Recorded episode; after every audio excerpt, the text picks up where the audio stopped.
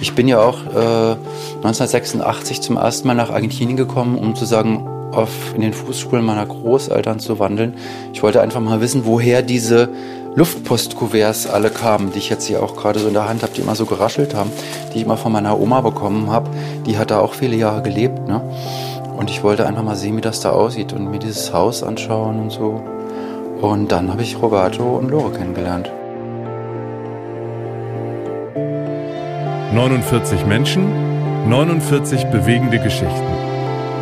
Ein Stück Deutschland. Der Podcast. Moin, moin und herzlich willkommen zu Ein Stück Deutschland, unserem Podcast Folge 26. Moin Carsten und moin an euch alle da draußen. Ich freue mich total, dass ihr wieder dabei seid. Aber jetzt müssen wir kurz mal erklären, finde ich, warum wir so verdammt lange gebraucht haben für die zweite Folge, Carsten. Was meinst du? Ja, das müssen wir, aber ich, ich finde ja auch die Erklärung eigentlich relativ einfach. Ähm, wir hatten einfach beide total viel Arbeit nebenher.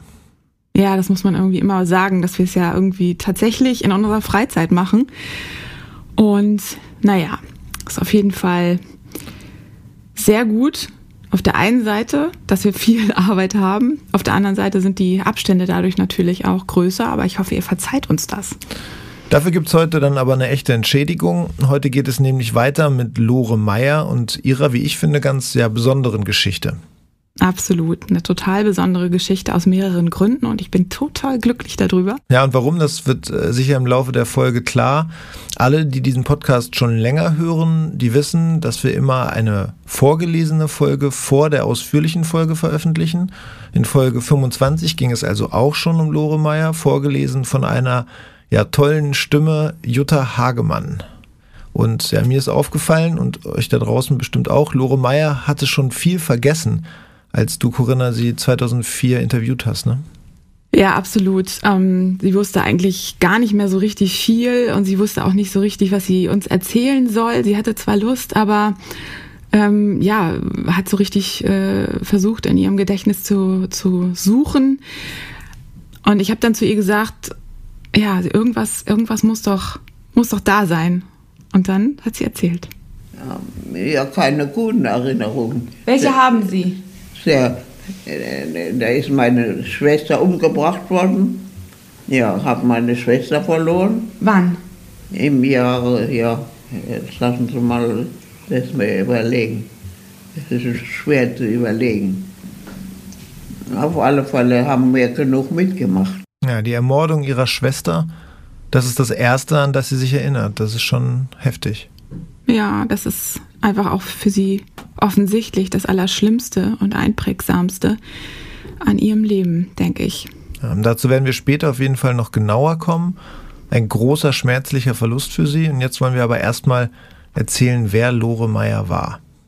2004, als Tim und ich sie ja kennengelernt haben, da haben wir schnell gemerkt, sie ist eine super liebenswerte, sehr sympathische alte Dame. Ich habe sie dann erstmal gebeten, sich vorzustellen. Wir fangen einfach mal gleich an. Sagen Sie mir doch bitte mal Ihren Namen nochmal. Lore Kahn de Meyer. Ja. Also geborene Kahn. Ja, ja. Wann sind Sie geboren und wo? Ich bin in Mannheim geboren, in Süddeutschland, am 20. November 1910. Das heißt, Sie haben bald Geburtstag? Nee. Ich habe gehabt gerade. Gerade? Ja. Ja. ja. Ja, gerade habe ich es überstanden. überstanden, ja. Also du hast sehr laut geredet und sie war sehr lustig. Ja, ich hab, musste laut reden. Sie ist sehr schwerhörig gewesen. Ja. Ich konnte nicht anders. Ja, sie ist eine ganz lustige. Irgendwie äh, hat auch so, ein, so verschmitzte Augen, obwohl sie auf dem Foto traurig aussieht, was wir haben, ne? Also was Tim gemacht hat. Ja, aber ja. sie war also schon, ja, sie war offensichtlich 94, ähm, habe ich jetzt gerade gedacht. Ich habe im Text geschrieben 95. Ja, sie muss gerade 94 geworden sein. Ja, also als du mit ihr gesprochen hast, war sie Mitte 90. Ja, 2004. Genau. Mhm, und sie hatte ganz äh, große Mühe, sich an Details zu erinnern.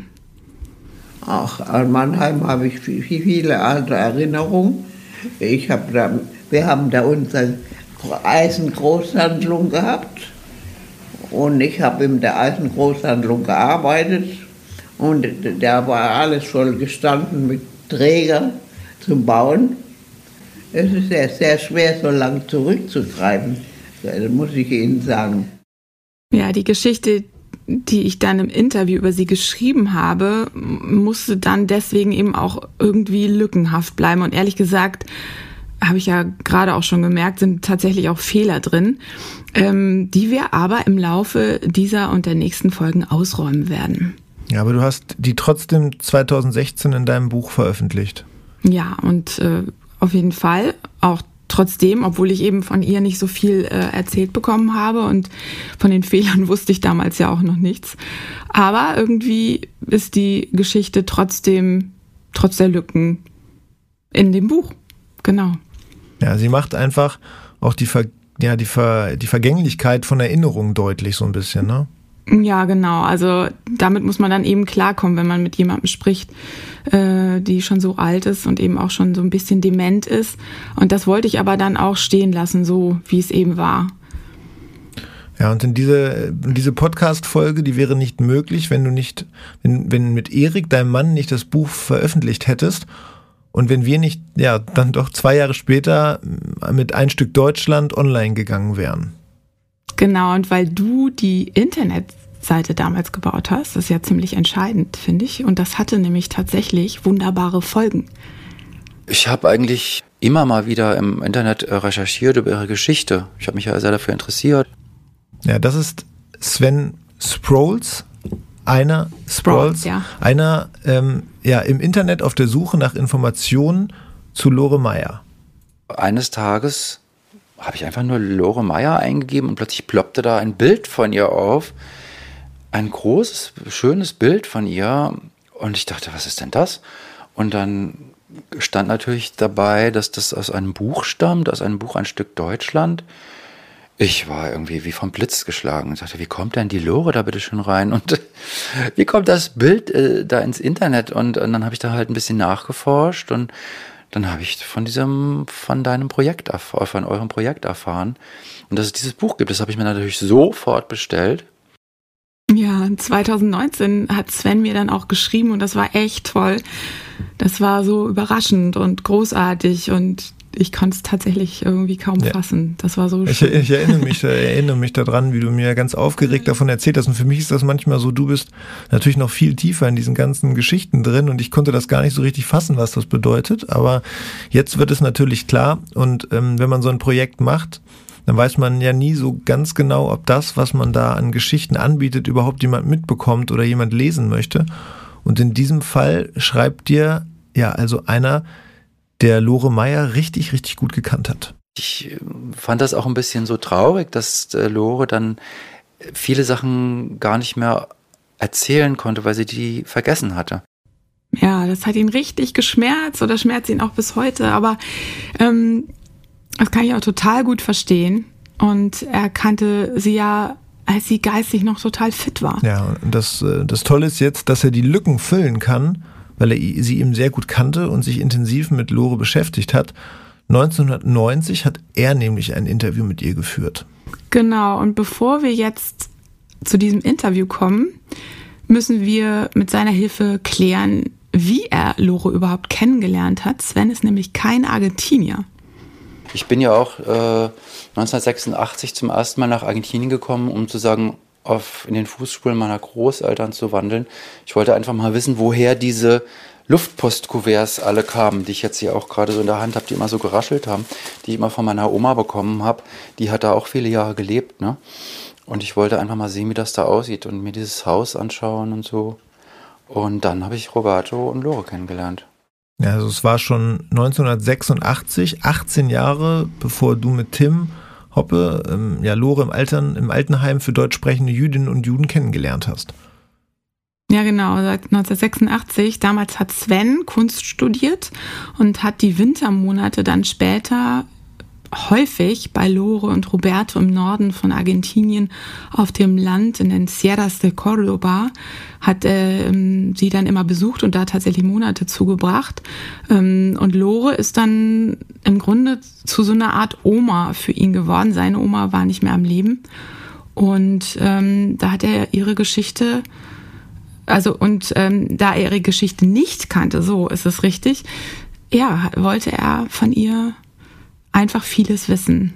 Ich habe ja auch ein bisschen so die Geschichte entlockt. Also sie war ja erst gar nicht bereit, mir die zu erzählen oder beziehungsweise sie war einfach völlig perplex, dass sich überhaupt jemand für diese Geschichte interessiert. da kam irgendwie da so ein junger Mann aus Deutschland und sagte, erzähl mir mal dein Leben. Und sie lebte ja schon seit 1936 in Argentinien und bis dahin, bis, bis dato wollte eigentlich keiner diese Geschichte hören. Ne? Und dann hat sie mich zwischendurch auch manchmal so ungläubig gefragt, willst du das wirklich alles wissen und warum eigentlich? Und dann musste, sie, musste ich sie immer so ein bisschen überreden, da in diesen Kassettenrekorder reinzusprechen. Ne? Dann hat sie halt inzwischen immer gesagt, jetzt mach dir mal aus, es reicht jetzt. Und dann sagte ich immer, nee, erzähl doch ein bisschen weiter, weil also ich dachte, es ist einfach wichtig, dass es für die Nachwelt erhalten bleibt. Ne? Ja, das finde ich nämlich auch. Da, da ist es verbindet mich und Sven total, würde ich sagen. Und das Interview, das er mit ihr dann geführt hat, das ist so toll. Das dürfen wir jetzt hier in diesem Podcast tatsächlich auch benutzen. Danke, danke dafür, Sven. Das ist so super. Ja, aber das ist noch nicht alles. Du warst ja im Herbst mit Tim, ja, dem Einstück Deutschland-Fotografen, drei Tage für das Projekt unterwegs und unter anderem wart ihr auch bei Sven. Genau, Sven hat viele Jahre im Ausland gelebt, in New York und in Spanien und auch in Portugal. Aber seit ein paar Jahren lebt er in Darmstadt, weil er seine Mutter dort pflegt und er arbeitet dort auch als Grundschullehrer. Ja, und Darmstadt war ein äh, guter Start, weil Lore hier kurz vor ihrer Auswanderung gelebt und auch gearbeitet hat. Ich war in einem großen äh, Geschäft, in einem Warenhaus habe ich gearbeitet und es ist geschlossen worden, ja. Ja, da erinnere ich mich auch noch dran. So, dieses Warenhaus war bei unserem Besuch bei Sven unsere erste Station. Ihr habt euch sozusagen auf die genau. Spuren von Lore Meyer begeben. Eine Zeitreise ins Jahr 1936. Da war Lore 25 Jahre alt. Wir stehen hier in Darmstadt am Markt 1 vor dem ehemaligen Kaufhaus Gebrüder Rothschild. Da hat Lore mal gearbeitet, denn sie ist kurz bevor sie nach Argentinien ausgewandert ist, hat sie mit ihrem Mann noch mal eine Zeit lang in Darmstadt gelebt. Und sie hat hier in diesem Kaufhaus, in diesem jüdischen Kaufhaus, es gehörte jüdischen Besitzern, im äh, Büro gearbeitet und sie hat mir mal erzählt, dass also da schon die Nazis äh, am Eingang gestanden haben und die Leute nicht äh, reingelassen haben und die sollten hier nicht einkaufen. Ich bin auch dann tatsächlich mal auf so ein Foto gestoßen, wo auch äh, drunter steht, dass also kurz nach der Machtergreifung schon der Nazi-Mob hier gestanden hat und äh, die Leute nicht mehr reingelassen haben. Ne? Ja, mehrere Interviews hat Sven mit ihr geführt, um genau zu sein, ab Oktober 1990, also rund um Lores 80. Geburtstag sozusagen. Ähm, da hat sie sich noch gut an ihre Arbeit bei den Gebrüdern Rothschild erinnert. Ich war im Büro tätig oben und ich habe es auch sehr an der, die Angestellten, manche waren anständig, manche haben sich sehr schlecht benommen. Man hat es sehr gemerkt. Uh. Und hauptsächlich die Frauen, die waren ja alle fanatisch. Ja.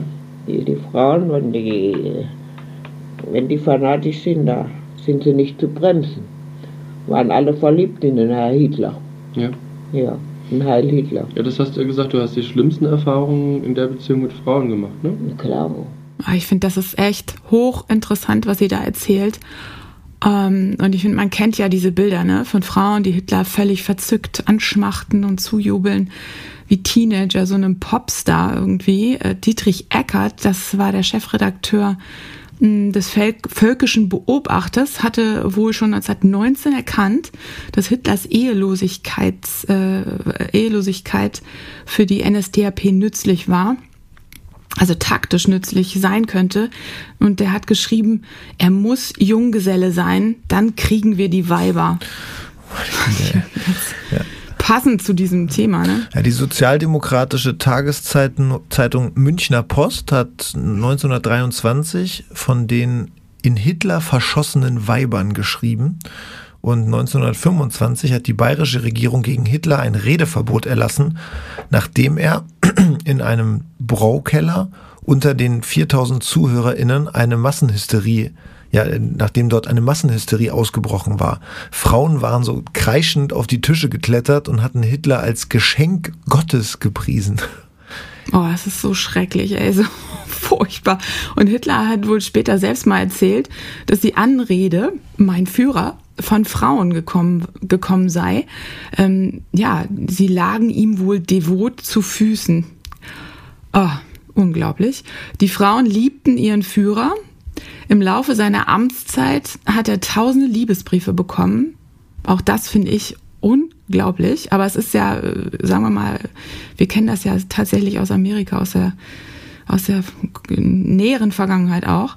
Ja, und eine amerikanische Zeitschrift damals bezeichnete die deutschen Frauen als das Schlimmste am Nationalsozialismus. Okay. Muss man, muss man erstmal verarbeiten? Ja, muss man erstmal verarbeiten, ne? Na, genau.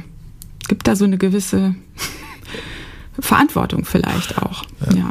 Gut, aber weg, kurz weg von den Frauen wieder. Kommen wir zurück nach ja. Darmstadt zu der Frau, mit der wir uns dann heute beschäftigen, nämlich zu Lore und die ja dann anders war anscheinend als die Frauen, die Hitler angehimmelt haben. Der individuelle und der organisierte Antisemitismus nimmt immer mehr Gestalt an. Kauft nicht bei Juden heißt es jetzt oder Deutsche wehrt euch, kauft nicht bei Juden. Ja, der Boykott jüdischer Geschäfte 1. April 33. Es waren nicht nur Geschäfte und Warenhäuser betroffen. Dieser Boykott, wir hatten ja auch öfter mal darüber gesprochen, gilt auch für Banken, Arztpraxen, Rechtsanwalts- und Notarkanzleien. Genau, die Fotos von diesen Aktionen, die kennt man ja auch, würde ich sagen. Da steht einer oder der zum Beispiel bei einem jüdischen Geschäft was gekauft hat, wie so am Pranger irgendwie mit einem Schild den Hals und wo dann diese Texte draufstehen, daneben SA-Männer und die PassantInnen drumherum machen sich entweder lustig oder gehen gleichgültig vorbei. Dazu heißt es auf der Seite der Bundeszentrale für politische Bildung, da zitiere ich jetzt, Aktionen des sogenannten Radau-Antisemitismus, etwa der Geschäftsboykott am 1. April 1933 unter dem Motto Kauft nicht bei den Juden, stießen auf keinen großen Protest in der Bevölkerung. Die Mehrheit folgte dem Boykottaufruf, zwar nicht, und kaufte dennoch in Geschäften von jüdischen Inhabern ein. Eine aktive Solidarisierung mit jüdischen Mitbürgern gab es aber praktisch nicht. Dazu würde ich sagen, packen wir auch noch was in die Show Notes, ja. ne, so wer Lust hat, da nochmal tiefer reinzugehen. Genau, und Sven hat erzählt, die sogenannte Eigentumsübertragung des Kaufhauses von den Gebrüdern Rothschild an die nach Nazi-Rasse gesetzten sogenannten Aria, Henschel und Ropperts soll angeblich noch unter freundlichen Umständen stattgefunden haben. Ja, und die Betonung liegt, wie wir auch gelernt haben, äh, was die Arisierung sozusagen angeht, auf angeblich, denke ich, oder? Ja, also rausgefunden habe ich dazu, dass das Geschäft bis 1933 extrem beliebt war und richtig, richtig gut lief. Nach der Machtergreifung ist der Umsatz dann aber so rapide eingebrochen, dass die Familie Rothschild binnen kürzester Zeit kaum mehr das Nötigste zum Leben hatte. ein Zeitzeuge hat berichtet, dass von der gegenüberliegenden Bäckerei jeder fotografiert wurde, der in das Geschäft reingegangen ist. Ja, also davon freundlicher Eigentumsübertragung zu sprechen, ist natürlich krass beschönigend, würde ich sagen. Ja, genau. Oder auch einfach nur falsch vielleicht ja. sogar. Ja, der Druck auf die ja. Rothschilds ist auf jeden Fall extrem. Und äh, weißt du, was aus denen dann geworden ist? Das hat Sven erzählt. Die Familie Rothschild, das Ehepaar Rothschild, die also hier eigentlich ein sehr angesehenes äh, äh, Paar waren, die sind dann auch ausgewandert nach Argentinien und äh, haben dann da gelebt bis zu ihrem Tod. Die sind also hier dem Holocaust entkommen. Ja, zurück zu Lore und zu ihren Anfängen. Aus Darmstadt, aus den 1930ern zurück nach Mannheim in, die, in den 1910er Jahren. Wir müssen jetzt erstmal klären, aus was für einer Familie sie kommt, wie sie aufwächst und so weiter. Da konntest du durch Sven sicher einiges rausfinden, oder? Ja, da, die, da hat sie ihm auch echt richtig viel erzählt. Aber anfangs hat sie sich ein bisschen geziert. Stell dir mal vor, mein Leben, das dauert ja ewig. Naja, und?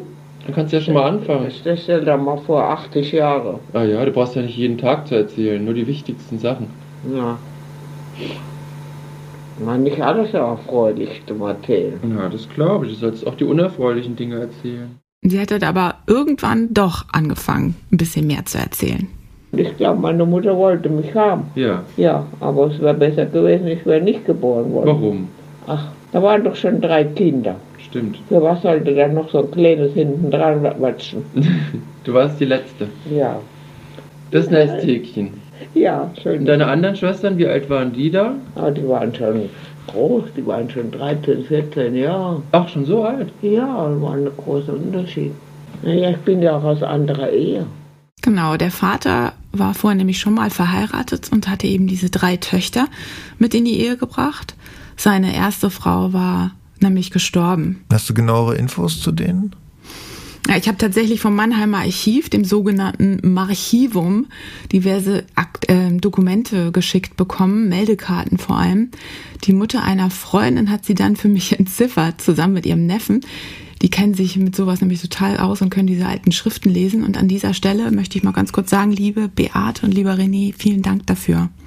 Ja, und aus diesen Transkripten geht hervor, dass Lores Vater Markus Kahn heißt, genannt Max, geboren am 25.08.1860 zu Birkenfeld in Oldenburg, verheiratet in erster Ehe mit Johanna, auch eine geborene Kahn.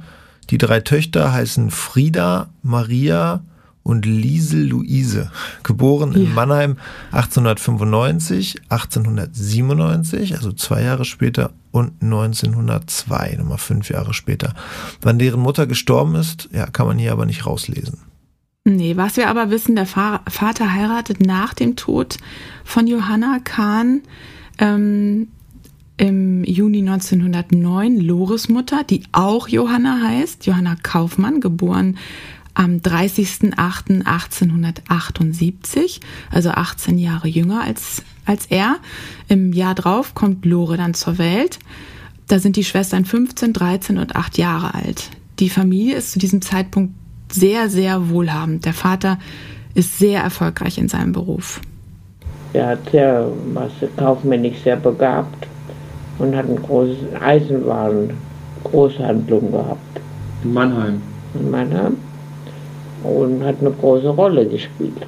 Seit 1890 hatte der Vater die, diese Eisenwarenhandlung, hat sich aus den Dokumenten ergeben, mit einem Herrn Goldmann zusammen. Weißt du, wo die Kahns in Mannheim gewohnt haben? Ja, das wollten wir von Sven oder das wollten wir uns von Sven bei unserer Spurensuche auch in Mannheim dann ganz genau zeigen lassen und sind in die Stadt gefahren und dann haben wir gesucht. Dann müssen wir da runtergehen und dann muss es das Eckhaus auf der linken Seite sein, weil das ist also links neben dem Haupteingang. Das ist die Rückseite vom Nationaltheater, auf dem die Tennisplätze früher standen, wie Lora erzählt hat. Was auch stimmt. Ich habe es im Internet gefunden, ein Foto. Friedrichsring 20. Verstehst Sollen wir mal nicht. gucken gehen? Wir müssen, glaube ich, mal auf Google gucken. Guck mal. Google Maps. Wie man merkt, ihr habt das Haus nicht gleich gefunden.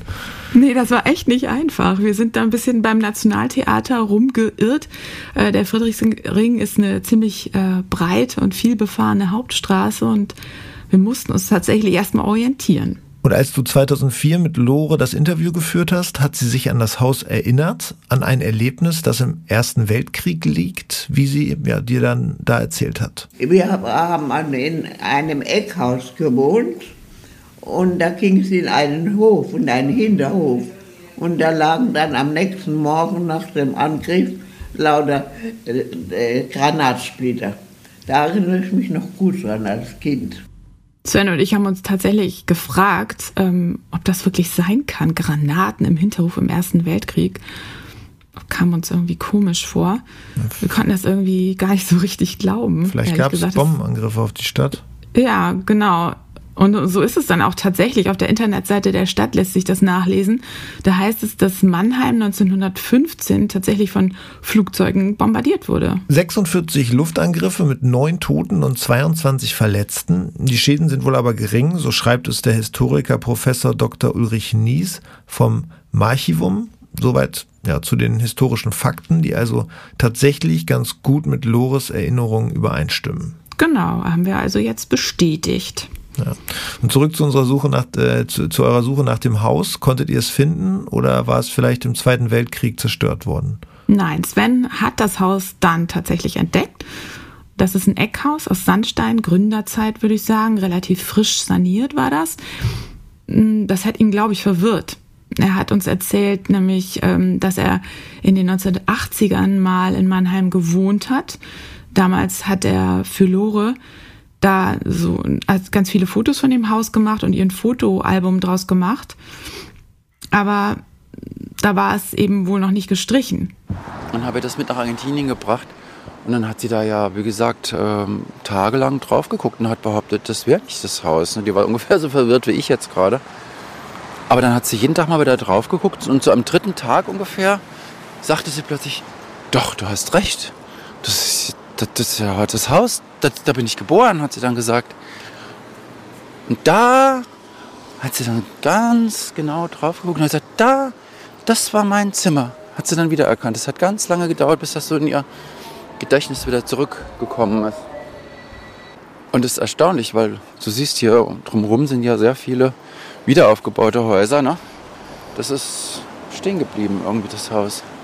Doch, ich erinnere mich genau an unten diese Bögen, aber da hat sie nicht gewohnt, sondern Nee, da oben, ne? in dem ersten Stock. Mhm. Also, ja, erster Stock. Steht irgendwas dran? Nee, 20. 20, genau. Friedrichsring 20. Ja, 18 Jahre hat sie da gewohnt, in der Belle Etage, also in dem ersten Stock. Da wohnte die Familie Kahn, ziemlich feudal, mit Köchin und Servierfrau und Kindermädchen. Ich denke, dass das eine riesengroße Wohnung war. Ne? Ich meine, es waren ja auch vier Kinder. War auch eine große Familie. Ja, das ist ein schönes Haus. Ich bin total beeindruckt, weil das sah so anders aus, dass das angestrichen war. Das, das haben sie ganz toll wieder hergerichtet. Und von Sven hast du aus dieser Zeit auch Fotos bekommen, tolle Bilder. Das erste, was wir hier sehen, zeigt sie, vielleicht vier Jahre alt, im, in einem hellen Kleid mit weißen Schnürschuhen und Muff und weißem Hut mit Schleife in einem Park bei Spaziergang mit, beim Spaziergang mit einer Frau, die allerdings nur bis zu den Schultern zu sehen ist. Ja, das ist wirklich krass. Also die Frau war wohl offensichtlich nicht so wichtig. Deswegen haben sie sie einfach so fotografiert, also damit die Kleine zu sehen ist. Also von Sven weiß ich, dass das wohl Lores Kindermädchen gewesen ist. 1990 hat Lore Sven von diesem Leben in der Belle Etage dann auch erzählt. Meine Mutter hat viele Gesellschaften gehabt. Ja. Da kam eine Kochfrau und da kam, äh, viel, kam eine Servierfrau. Das war alles sehr elegant. Und da gab es da das Silbergeschirr, wo du jetzt noch zwei Kannen von hast. Ja, alles schön. Aber das ist ja nicht das Maßgebende im Leben. Richtig. Und für mich war das nie maßgebend.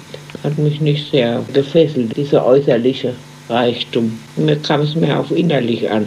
Auch bis jetzt äh, bin ich so geblieben. Ja. Das sind doch schöne Sätze. Jetzt haben wir noch ein Foto von, von ihr, ein Porträt von Lore. Da ist sie wohl ein Schulkind, vielleicht acht, neun oder zehn Jahre alt, vielleicht von 1920 mit dunklem, kurzen Mantel, Matrosenmütze, weißen Kniestrümpfen und Schnürstiefeln. Sehr cool. Ja, ich finde, sie sieht total kernig aus, so ein bisschen Pippi Langstrumpf-mäßig mit diesen Schuhen auch. Mit einem so herausfordernden Blick. Ähm, ja, ein bisschen auch so, wie sie sich gerade so beschrieben hat, ne? Also irgendwie sympathisch. Wie eine, die sich eben aus diesem Glanz nicht viel macht. Ja, diese Fotos kannst du ja bei Instagram und, und Facebook hochladen. Mhm. Habe ich schon gemacht. Hast du schon gemacht, siehst du? Also könnt ihr schon bei Instagram und Facebook sehen. Und ähm, wenn wir diese alten Fotos mit dem Porträt von Tim 2004 vergleichen, dann kann man dieses Kind in der alten Frau auch wiedererkennen. Ja, das finde ich auch. Ähm, Auf was für eine Schule ist Lore gegangen? Hast du das herausgefunden? Ja, also sicher war sie erstmal auf der Volksschule. Zur weiterführenden äh, Schule, auf die Lore dann gegangen ist, sind wir dann mit Sven auch hingefahren. Die hat er uns gezeigt. Die liegt so ungefähr 20 Gehminuten von dem Wohnhaus am Friedrichsring entfernt. Das war damals eine Schule für höhere Töchter. Diese Figuren hier am Eingang, die finde ich sehr beeindruckend. Die sehen irgendwie aus wie, so diese vier ersten Abiturientinnen Deutschlands, ne? Mit ihrer Schultasche und mit ihren langen Röcken. Das ist 1905 eingeweiht worden, ne? Und war noch ganz neu, als Lore hier angefangen hat eigentlich. Ja, Schulen für höhere Töchter waren so eine Art Vorstufe zu den späteren Mädchengymnasien. Von den Schulstufen her waren diese Schulen vergleichbar mit der Sekundarstufe 1, also bis zur 10. Klasse. Und habe ich da auch Stenografie gelernt, Schreibmaschinen, aber kein Abitur habe ich leider, leider nicht gemacht. Nachher habe ich es bereut. Ja? Mein Beruf wäre Tierarzt gewesen. Aber um die Zeit, wo ich da das Studium hätte machen sollen, gab es noch keine Frauen, die. Ach so, das war jedenfalls selten, ne? Es war ein Beruf, der nur für Männer war. Ich glaube, es gab ja verschiedene Zweige. Ne? Sie hat eben, wie gesagt, nicht die Oberstufe besucht, die dann zum Abitur geführt hat, sondern da wurden die höhere Töchter, glaube ich, auf die, also auf die Ehe vorbereitet. Ne? Ein bisschen Konversation und ein bisschen Handarbeit und aber Alora hat ja immerhin dann äh, sich vorbereitet auf Büroarbeit oder auf eine Arbeit vielleicht als Sekretärin. Das hat sie ja dann auch zeitweise gemacht. Sie hat nur gesagt, dass das eben eine Schule für höhere Töchter war. Und ich fand diesen, diesen Ausdruck so witzig. Ne? Aber es hieß ja auch tatsächlich so. Ne? Sie wurde ja dann irgendwie erst 1910 in die Elisabethschule umbenannt. In Erinnerung an Goethes Mutter. Und heutzutage ist es ähm, auch nicht mehr eine Mädchenschule, ne, sondern einfach ein Gymnasium für Jungen und Mädchen seit 1974. Von 1974 gehen wir jetzt wieder zurück ins Mannheim der 1920er Jahre. Ja, und das ist eine harte Zeit für Familie Kahn, ähm, wie für, für alle anderen auch. Durch die starke Inflation nach dem Ersten Weltkrieg geht es ihnen finanziell nämlich ziemlich schlecht. 1921 verliert Lores Vater der Eisenwarengroßhändler Max Kahn seine, sein gesamtes Vermögen und muss mit seinem Geschäft komplett von vorne anfangen. Ja, also diese sogenannte Hyperinflation oder auch deutsche Inflation dauert von 1914 bis 1923, ausgelöst durch den Ersten Weltkrieg. Höhepunkt war 1923, da gab es eine rasante Geldentwertung. In wenigen Stunden konnten sich die Preise verdoppeln. Wer seinen Lohn bekommt, ist also sofort zum Laden gelaufen, um das Geld in Ware umzusetzen. Die Menschen stehen vielfach vor dem Nichts. Armut, grassiert. Gleichzeitig nimmt dann auch der Antisemitismus zu. Ja, der Erste Weltkrieg hat ja extrem viel Geld gekostet. Die Rücklagen des Staates reichten eigentlich nur für zwei Jahre. Der Krieg hat aber eben vier Jahre gedauert. Die Lage verschärft sich dann extrem mit den Reparationszahlungen, die Deutschland dann zu leisten hat. Und damit beginnt eine dramatische Geldentwertungsspirale. Ein kleines Beispiel. Mitte 1923 kostete ein Ei 800 Mark. Ende des Jahres dann 320 Millionen Mark. Ja, ist echt unvorstellbar.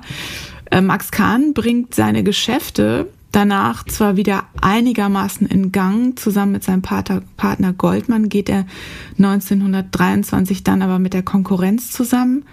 Kahn und Goldmann, Freudenthal und Co. GmbH heißt die Firma dann. Aber vier Jahre später stirbt er mit nur 67 Jahren. Weißt du woran? Nee, leider weiß ich das nicht. Da hat Lore gar nichts erzählt. Ich weiß nur, dass Lores Schwestern dann schon verheiratet und ausgezogen sind. Eine ist früh in die USA ausgewandert und Lore und ihre Mutter müssen wegen der Geldsorgen aus der schönen großen Wohnung ausziehen. Das hat Sven auch erzählt eine kleine Wohnung. Und ähm, ja, das ist auch ehrlich gesagt eine erste ziemlich einschneidende Wende in Lores Leben. Ja, 1990 hat sie Sven dann Folgendes dazu erzählt. Und meine Schwestern hatten alle gute große Mitgift bekommen und ich habe nichts mehr mitbekommen. Da war nichts mehr übrig? Nein. Und da leider in den Kreisen, in denen ich verkehrt bin, das Geld sehr wichtig war, habe hab ich einige Freundschaften verloren, weil ich kein Geld mehr gab. Ach, das ist aber wahr. Weil ich bin ganz sicher, dass ich meine große Liebe deswegen verloren habe. Ja, bestimmt. Das gibt's nicht. Ja. Ich glaube, da wie die Eltern gehört haben, dass ich kein Geld mehr habe. Und da haben sie so lange getan, bis er mich hat sitzen lassen. Ja, vier, vier Jahre waren die beiden zusammen. Große, große Liebe. Hm. Und das hat mir so einen Schlag gegeben, dass mir alles andere ganz egal war. Traurig. Es ist jetzt ja.